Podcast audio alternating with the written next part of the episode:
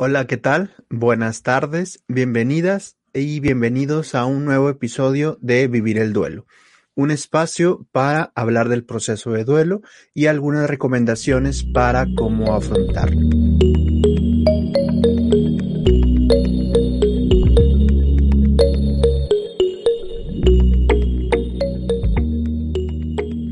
En esta ocasión quisiera hablar un poco acerca del el sueño.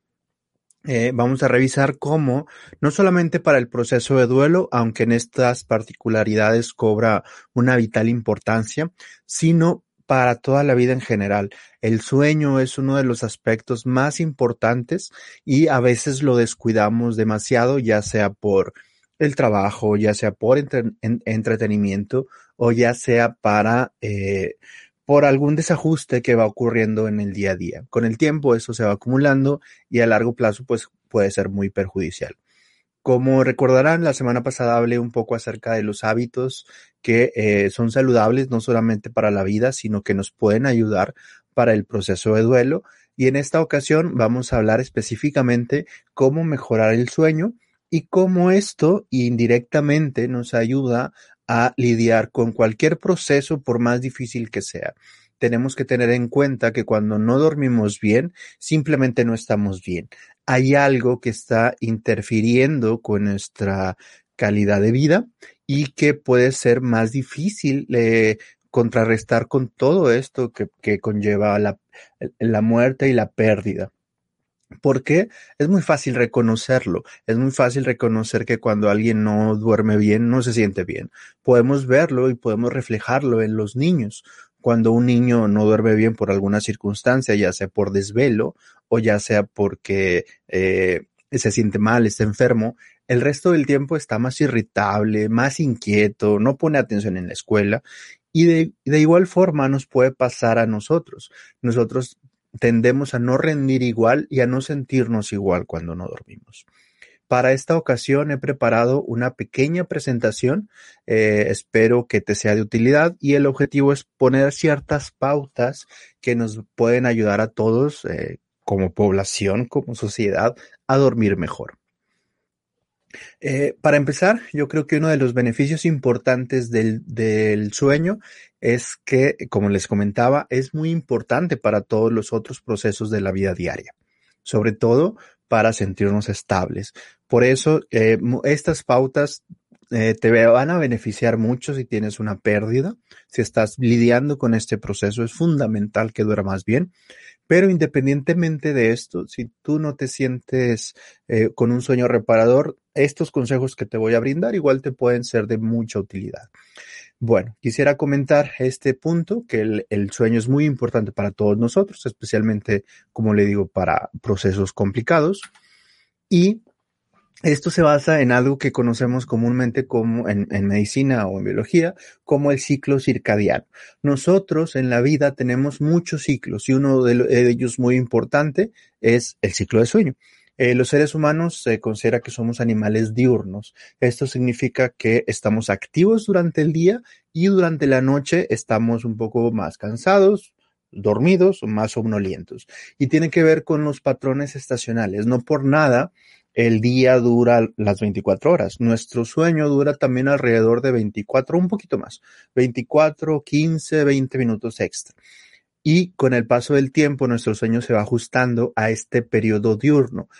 Por lo general, estamos más activos en la mañana y estamos menos activos en la noche. Y esto no es nuevo. En nuestro organismo existe el, el llamado ciclo sueño-vigilia que eh, no solamente es porque dormimos porque es de noche, sino hay muchas cosas que se activan dentro de nosotros. Una de ellas, bien importante, tiene que ver con el cortisol. Probablemente lo hayan escuchado en otro lugar. El cortisol a veces se menciona como la hormona del estrés o que tienes muchos eh, cortisol en tu cuerpo y estás más estresados y un gran etcétera. Eh, pero el cortisol tiene muchas funciones más allá de lidiar con el estrés. El cortisol, por ejemplo, si vemos en la pequeña gráfica, cuando es de día tiene un subidón de cortisol. Eso quiere decir que hay más de esta sustancia en el cuerpo, no para estresarnos, sino para mantenernos activos. Si lo vemos, eh, tiene mucha relación, ¿no? Cuando alguien está estresado, está más hiperalerta, está más eh, hiperactivo y eso de alguna forma necesitamos ese shot o ese pico de energía para despertar. Por eso eh, vemos que el pico mayor de, eh, de, cortisol que tenemos en el cuerpo ocurre más o menos como a las 6, 7, 8 de la mañana. Coincide con la salida del sol, aunque puede variar un poco con los horarios. Coincide la, la luminosidad del día con este aumento de cortisol. Existen otras sustancias, por ejemplo, una de ellas que seguramente la han escuchado por ahí, que ayuda a dormir, que es la melatonina, que es un disparador, es como una señal que se presenta en la noche, justo cuando nos estamos durmiendo allá, eso de las uh, 9, 10, empieza lentamente a subir eh, la melatonina. A diferencia de, lo que algunas personas eh, piensan, la melatonina no nos da sueño, no nos va a ayudar a dormir. Por ejemplo, si tomamos melatonina externa, no nos va a dar sueño. Se considera que la melatonina es como un señalizador que le dicta a otras sustancias o otras eh, eh, partes de este ciclo sueño-vigilia que es hora de dormir. Y como este disparador coincide con la bajada de cortisol y otras hormonas. Incluso si se han hecho diferentes estudios que muestran que el nivel de temperatura también tiene estas variaciones normales en el, en el día y la noche. Por eso eh, nos puede dar un poco más de frío en la noche y por eso nos cobijamos. ¿no? ¿De qué va toda esta explicación? Estos ciclos son totalmente normales, eh, no tenemos que hacer nada para modificarlos, pero desgraciadamente en las, en las, no sé, en los últimos siglos ha ocurrido algo muy importante que ha impactado a los seres humanos. Y uno de ellos que bueno, tiene un gran beneficio que es la electricidad y la luz y tenemos todos estos aparatos tecnológicos a nuestra disposición. Podemos hablar, por ejemplo, a pesar de la distancia, ha tenido algunas consecuencias negativas para nosotros, que ello, ello es que ha empezado a alterar este ciclo natural. Por eso nuestro cuerpo a veces no puede detectar cuando es de día y de noche y algo que me parece muy, muy importante, con el paso del tiempo este ciclo normal se va recorriendo. Mm, ustedes conocerán a alguien que se duerme muy tarde por la mañana o en la madrugada y su sueño se, también se atrasa y se despierta más tarde. Nosotros consideramos que, bueno, no que presenta insomnio como tal, sino que su ciclo de sueño se ha recorrido a través del tiempo. Por lo tanto, tenemos que hacer lo posible por llevarlo a su normalidad o llevarlo a un estadio eh, más natural más normal. Eh, más adelante eh, voy a compartir esta diapositiva en la, en la página para que si la quieren ver con detenimiento. Y cómo podemos llevar este ciclo de sueño de vuelta a la normalidad. Algo que nosotros recomendamos mucho y con todos nuestros pacientes siempre lo recomendamos es algo que se conoce como higiene de sueño, que son hábitos particulares que nos beneficiarían a todos para dormir. Son algunos hábitos muy sencillos, muy lógicos, o sea, no son extraordinarios, pero increíblemente muchas personas, me incluyo, mi, mi tipo de trabajo, no seguimos estos hábitos. Y se ha visto una de las consecuencias, además de lo que les decía al inicio, además de tener ciertas consecuencias para nuestro estado de ánimo, cómo nos sentimos, nuestra funcionalidad, se ha visto que el, no dormir bien tiene algunas consecuencias para nuestro organismo. En lo particular, en lo particular algunas enfermedades como depresión, ansiedad, que son muy, muy cercanas al, al duelo en sí o al duelo complicado, duelo patológico que hemos visto en otro video. Pero también se ha visto alteraciones en otros sistemas físicos, por ejemplo, en presión arterial, niveles de azúcar en sangre, en sangre, perdón, o niveles de obesidad. Así que eh, por donde lo veamos, si queremos estar bien, si queremos tener energía, o si queremos estar más sanos y vivir, y vivir más, conviene que tengamos higiene de sueño. Y esto es benéfico eh, para toda la vida, especialmente a los más jóvenes. Hay una epidemia de insomnio o de desvelarse en los más jóvenes por estar con el celular o la televisión, pero estos hábitos son recomendables para todos nosotros, incluso para las personas de la tercera edad. ¿Cuáles son algunos hábitos de higiene de sueño que nos pueden beneficiar a todos? Estos vamos a, verlos en forma muy rápida. El primero de ellos tiene que ver con estructura en los horarios. ¿Qué significa esto? horarios fijos. Nos dormimos a una hora, nos levantamos a una hora. Independientemente, eh, sea fin de semana, sea festivo, sean vacaciones o no, se ha visto en la mayoría de los estudios que nos beneficia tener un horario estructurado. Incluso aquellos que tengan un horario estructurado se darán cuenta que ni siquiera necesitan un reloj despertador. ¿Por qué? Porque su cuerpo ya se acostumbró a esos horarios, se acostumbró a despertarse. Incluso cuando se pasa la hora de sueño, por cualquier motivo, uno eh, se empieza a la persona a sentir somnolienta o con sueño. Esto quiere decir que pues ya es su hora de dormir, ¿no? Nosotros podemos tener una estructura, eh, podemos acomodarla, aunque a veces lleva tiempo, pero se recomienda un estable, todos sabemos, se recomienda al, menos una ocho, unas ocho horas de, sueño de calidad. Y existen algunas formas de, saber si, si, es un sueño de calidad el que tenemos. La primera de ellas tiene que ver con este despertar automático cuando sea nuestra hora de despertar, si es a las 7, 6, 8 a la que nosotros hayamos elegido, nos despertamos automáticamente. Si no lo hemos hecho, probablemente no estemos durmiendo un sueño de calidad. La segunda tiene que ver con el sentirnos descansados durante el día.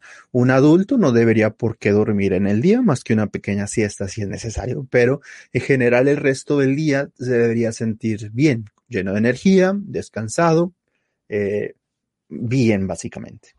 Si esto no ocurre, si nos sentimos cansados en el día, con sueño, o si nos dormimos en el día, en la mañana o en la tarde, probablemente no tengamos un sueño de calidad. Aquí va el segundo punto, evitar siestas muy prolongadas. Si recordamos atrás un poquito, voy a darle para atrás. Cuando hablamos de este ciclo de cortisol, bueno, ahí no es parejo, hay un pequeño pico que ocurre a mitad de la tarde, eh, hay un pequeño desgano, coincide un poco después de la alimentación, después de la comida y nos da un poco de sueño. Eh, aquí en México se conoce como el mal del puerco. ¿Por qué? Porque nos da sueño después de comer. Algunas personas tienen necesidad de dormir y se ha visto que incluso puede ser sano dormir un poquito, unos 20, 30 minutos nos llena de pilas y nos ayuda a continuar el resto de la tarde. No es necesario tener esta siesta. Lo más importante es que si vamos a dormir una pequeña siesta, no sea excesiva, no sea mayor a 30 minutos. Hay personas que duermen dos o tres horas. ¿Por qué no se recomiendan siestas prolongadas? Porque esto va a afectar el patrón de sueño y probablemente la noche no vamos a dormir bien. Lo sabemos todo. Un niño que se duerme batalla mucho para dormirse. Con nosotros nos pasa igual. Bien importante, limitar las sustancias estimulantes. La principal sustancia estimulante que tomamos todos, y me incluyo porque soy un fan de, de, esta sustancia, es el café. Las personas tomamos café porque nos gusta, para sentirnos bien, porque es la costumbre, porque es la rutina. También podemos utilizar otras eh, sustancias estimulantes, algunos té, sobre todo los más oscuros, depende del tipo de té. Incluso se ha visto que el chocolate o mucho carbohidrato puede despertarnos o puede ayudarnos a no dormir bien. Por lo tanto, se recomienda limitar las sustancias estimulantes después de mediodía. ¿sí? Yo hace algunos años empecé a notar que si tomaba café muy tarde, no dormía bien. Así que lo fui recorriendo, recorriendo. Y lo que se recomienda básicamente es que después de las 2, 3 de la tarde ya no tomar café. Obviamente cada persona es individual, cada una persona debe conocerse, pero se recomienda no tomar estas bebidas. Ejercicio físico. ¿Cómo nos va a ayudar el ejercicio físico a el sueño? Porque el ejercicio es un gran regulador. Yo le había mencionado en otro momento que el ejercicio físico nos ayuda a regular los ciclos de la alimentación, de la energía y evidentemente al sueño. Se recomienda que sea un, un ejercicio leve a moderado y que no sea antes de dormir. No se recomienda ejercicio por la tarde, muy noche, porque lo que va a hacer probablemente es que nos va a activar y vamos a traer un poquito más de pila y va a ser más difícil dormir. Se recomienda hacer ejercicio temprano en la mañana para estimular con la luz del sol y en los adultos mayores se recomienda a lo mejor a media tarde para que también estén un poco más despiertos, eh, pero nuevamente, muy tarde, muy noche no se recomienda. Otro punto, evitar luces brillantes. ¿Qué luces brillantes? Televisión, computadoras, celulares. Muchas personas cuando no pueden dormir bien empiezan a tomar el celular, pero esto no es benéfico para todos. Lo recomendable sería bajarle todo el brillo o, en mejor de los casos, no usar estos aparatos. Nuevamente, veíamos que somos animales diurnos y que la luz nos estimula y nos hace que despertemos. Esto puede ser, puede confundir al cerebro y hacer que no durmamos más, ¿no? Como que darle ahí ciertas señales falsas al cerebro. Un ambiente adecuado para dormir, una cama cómoda, una cama eh, que esté en un lugar aislado, que no haya tanto ruido en la medida de lo posible, que tenga una temperatura confortable, aunque nosotros nos podemos adaptar, por ejemplo, aquí en Monterrey, que hace mucho calor o mucho frío, el cuerpo se puede adaptar, pero lo recomendable es que sea un patrón, digamos, agradable para nosotros, ¿no? Una recámara exclusivamente para dormir no se recomienda trabajar, comer o realizar alguna actividad que no sea dormir o relaciones sexuales en la cama, porque esto también le da ciertas pautas al cerebro para que cuando lleguemos a la cama nos durmamos. Si no, le estamos dando señales falsas al cerebro que a lo mejor es hora de comer, hora de dormir, hora de eh, trabajar, como en la pandemia muchos están trabajando. Así que dejar la cama solo para dormir es una buena recomendación. Una cena ligera, no muy pesada eh, y no inmediatamente antes de dormir, al menos dos horas antes de conciliar el sueño. Eh, ¿Cuál es una recomendación básica? Y podemos imaginarlo de esta forma. El cuerpo, la mente se tiene que ir apagando poco a poco para poder conciliar el sueño. Y podemos hacerla de, algunas formas. Quitar estrés, estresores, no, no eh, pensar en los problemas del día siguiente o eh, lo que veíamos anteriormente. No comer en exceso, hacer algo de ejercicio en la noche, ir preparando todo como un pequeño ritual para ir a la hora de acostarse. Aún con todas estas recomendaciones, existen a veces problemas para dormir, que es cuando se presenta el insomnio. ¿Qué podemos hacer si tenemos insomnio? Pues, sobre todo en el caso del duelo, una persona que tiene un proceso de duelo activo o acaba de ocurrir, como ocurre con algunos de nuestros oyentes, conciliar el sueño puede llegar a ser muy difícil. Sobre todo que hay ciertos momentos tranquilos eh, cuando todo se empieza a complicar más, ¿no? Ya no hay estímulos, ya no hay forma de distraernos y empezamos a tener recuerdos un poco más desagradables o más tristes y esto evidentemente juega en contra a que podamos descansar o que podamos desactivarnos un poco. Existen algunas recomendaciones básicas si tú cuentas con insomnio y vamos a continuar con las más básicas y más recomendables que se ha visto. La primera es no forzar el sueño. Eh, se recomienda que si no estás dormido o si no te vas a dormir, si tienes una hora a lo mejor en vela, sal, sal de la cama nuevamente. ¿Por qué? Porque puede sonar medio raro, ¿no? Si yo me quiero dormir, ¿por qué me voy a ir de la cama? Porque no se puede forzar el sueño. El sueño tiene que venir en forma natural. Lo que se recomienda si se batalla para dormir es levantarse y hacer algo tranquilo. No ponerse a ver la televisión, no ponerse a ver el celular, sino realizar actividades que nos puedan ir apagando poco a poco. ¿Como qué? Como leer un poco, como tejer un poco, como tener una luz eh, trasera que no nos dé directamente en la cara, pero que nos permita tranquilo, algo relajado. Si vamos a leer, que no sea algo muy interesante, porque nos podemos picar con la lectura, pero sí bien importante no distraernos con televisión o celular. Suena difícil en nuestro medio, pero lo que vamos a hacer al retirarnos de la cama es vamos a darle otra oportunidad para irnos como apagando. Cuando nos dé un poco más de sueño, ahora sí hay que ir a la cama y intentar dormir. Uno de los puntos importantes que ya lo he mencionado antes tiene que ver con el favorecer la relajación, con este apagado automático que todos tenemos. Eh, que se ha visto y que se ha recomendado técnicas de relajación eh, profunda o relajación abdominal. Básicamente es agarrar las manos en nuestro estómago y con la respiración, ver cómo se eleva nuestro estómago. En vez de respirar con los pulmones, respirar con el estómago. ¿Por qué? Porque este tipo de respiraciones suelen ser un poquito más profundas y por lo mismo suelen ser más lentas.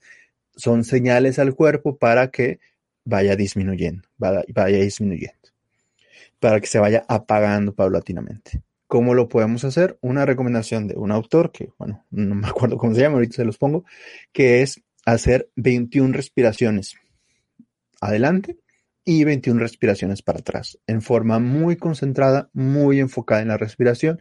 Generalmente esto nos ayuda a irnos apagando paulatinamente y si no nos apaga, mínimo no estamos pensando miles de cosas. Básicamente nos ayuda a distraernos la respiración, pero se ha visto que varios ciclos de 21 respiraciones hacia adelante y hacia atrás nos puede relajar suficiente o nos puede ayudar a dormir. Si no nos vamos a dormir después de varios ciclos, pues hay que levantarnos de la cama a buscar otra actividad. Otra técnica que ayuda mucho y se ha estudiado mucho precisamente para dormir, ya lo he mencionado antes, es la llamada relajación muscular progresiva, que consiste en observar y enfocarse en ciertos músculos del organismo, contraerlos y relajarlos, contraerlos y relajarlos. En la cama es especial este ejercicio porque como estamos recostados, es muy fácil monitorear cómo, cómo los diferentes músculos del cuerpo, que no se pueda desde pie porque nos, nos podemos caer. Y estas dos técnicas de relajación, relajación abdominal, respiración abdominal y relajación muscular progresiva, puedes encontrar muchos videos en internet. A lo mejor yo necesito hacer uno, uno propio, pero nos ayudan mucho a irnos apagando, irnos desconectando. Otro punto, hay que tener un poco de precaución con los medicamentos. Los medicamentos a veces nos ayudan a dormir, nos ayudan a relajarnos, pero no deberían utilizarse para dormir al menos todo el tiempo. Por eso una recomendación es que si estás tomando medicamento, vayas con tu médico para ver si es posible que te lo puedan retirar o sustituirlo por algún otro que no cause dependencia, que no cause dificultad para dormir eh, de rebote, básicamente, es que eso significa que nos dormimos mucho y después eh, ya no podemos dormir sin el medicamento. Y otra recomendación es que si a pesar de esto o si hay otros síntomas importantes como mucha tristeza, mucho malestar, pues consultar con un profesional. Básicamente es lo que nos, eh, una, un consejo final porque a veces tenemos que evaluar otras condiciones que se presentan en el organismo, por ejemplo, enfermedades respiratorias u otro tipo de trastornos psiquiátricos como trastornos de ansiedad o trastornos depresivos, que son la causa del insomnio. Nuevamente, no es el insomnio el problema. El insomnio muchas veces es un síntoma de algo que está ocurriendo. me cansé un poquito.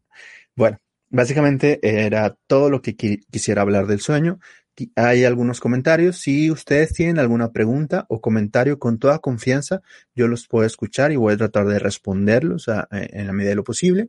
Y recuerda que si no estás suscrito, te invito a suscribirte a alguna de nuestras redes, eh, Clínica de y Pérdida o en Facebook, que también puedes encontrar estas repeticiones, sobre todo si no pudiste verlas o si quieres recomendárselas a alguien, pues adelante. Yo creo que me ayudarías mucho al compartir esta información para poder alcanzar a más gente.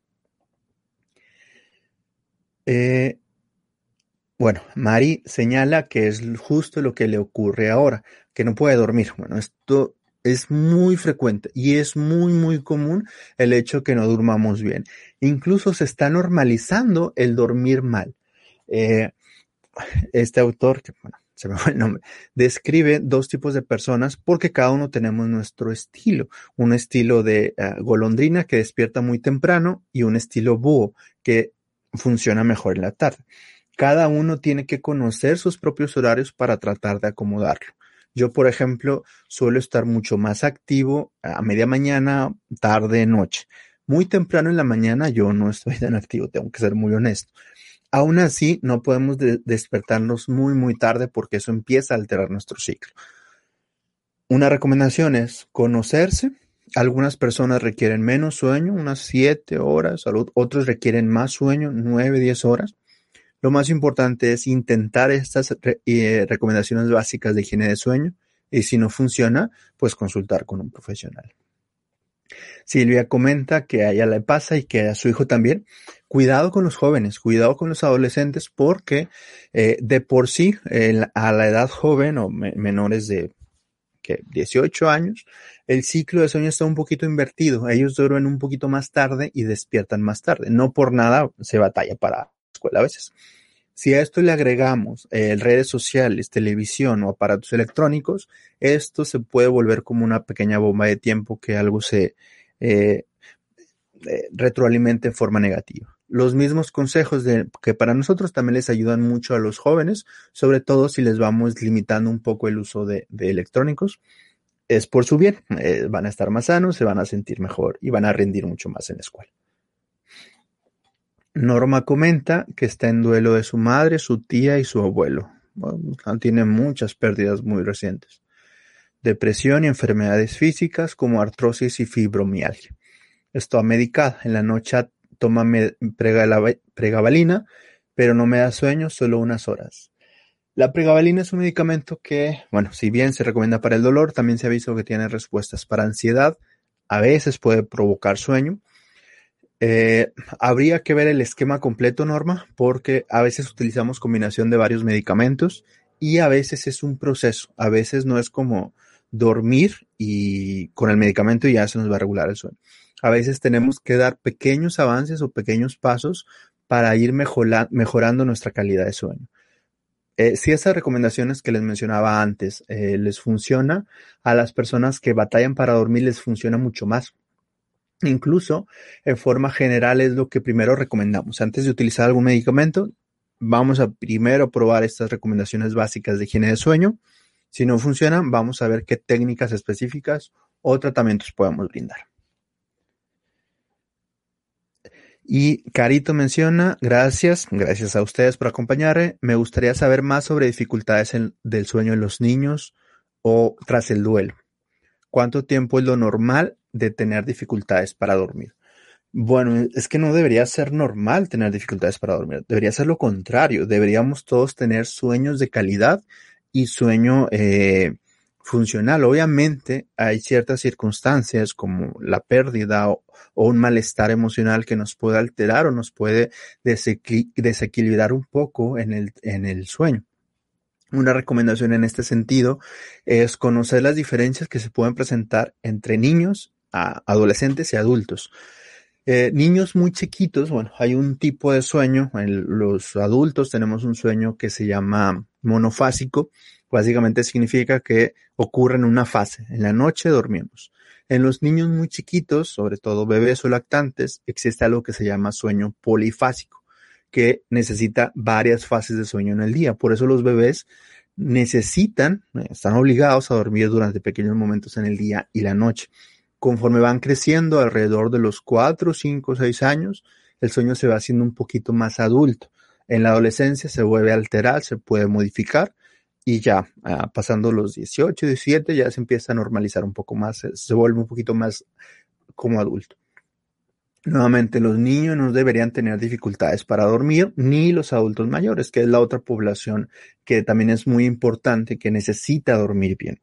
Y que en el, adulto mayor, sobre todo, tenemos que cuidar mucho los medicamentos para dormir, porque algunos de ellos pueden marear, pueden causar sedación, y en adulto mayor, mayor de 60 años, es muy peligroso las caídas, muy, muy peligroso. Así que hay que tener mucho, mucho cuidado. Eh, nosotros en Formación SAME, que es nuestro otro proyecto paralelo, tenemos un curso específico para el sueño en los niños. Es más para bebés y lactantes, pero si tienen dudas, pues es como más información más específica. Y bueno, yo creo que quisiera terminar, antes no quisiera alargar mucho este video. Quisiera agradecer a todos ustedes por acompañarme. Recuerden que en enero voy a dejar algunas recomendaciones de hábitos saludables la próxima semana quisiera hablar un poco de la actividad física, del ejercicio y cómo nos podría beneficiar no solamente al proceso de duelo, sino a todas las personas en general.